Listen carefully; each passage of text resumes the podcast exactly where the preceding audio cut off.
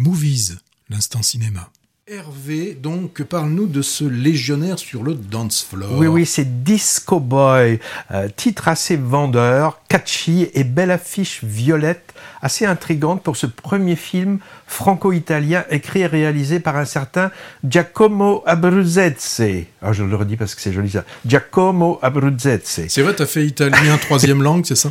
Alors ça, j'ai vu ça à la Berlinale 2023 où il était en compétition. Alors ça démarre dans un bus de supporters de foot biélorusses qui passent en Pologne pour assister à un match et deux jeunes hommes, donc Alexei et Michael, vont en profiter pour tenter de gagner illégalement la France qui les fait rêver. En particulier ce qui les fait rêver c'est le Bordeaux et le Camembert. Alors Alexei va passer des tests de sélection pour s'engager dans la Légion étrangère, moyen d'obtenir des papiers français quand on a servi cinq ans dans ce corps d'armée. Une partie du film est d'ailleurs consacrée à l'entraînement intensif et pour l'antimilitariste que je suis, c'était assez éprouvant, mais intéressant quand même. Hein. Ça m'a rappelé le film de Claire Denis qui s'appelle Beau Travail, où on était immergé aussi dans la Légion.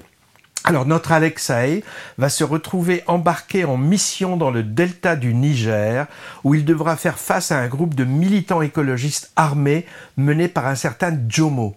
Et là, il va se passer des choses dans cette jungle africaine.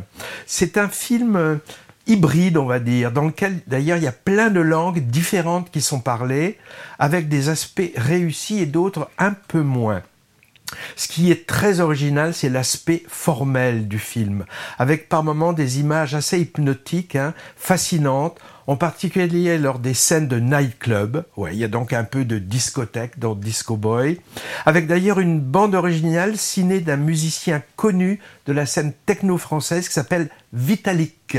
On cherchera peut-être ça pour un prochain movie. T'aimes la techno, Patrick, non? Oui, c'est tout à fait mon genre. Je suis un fan de techno, comme tu le sais. Alors, autre scène plastiquement très réussie, vraiment, je trouve que c'est euh, c'est un long combat filmé à la caméra thermique, à la caméra infrarouge, vraiment impressionnante, qui laisse un, souvenir durable sur la rétine.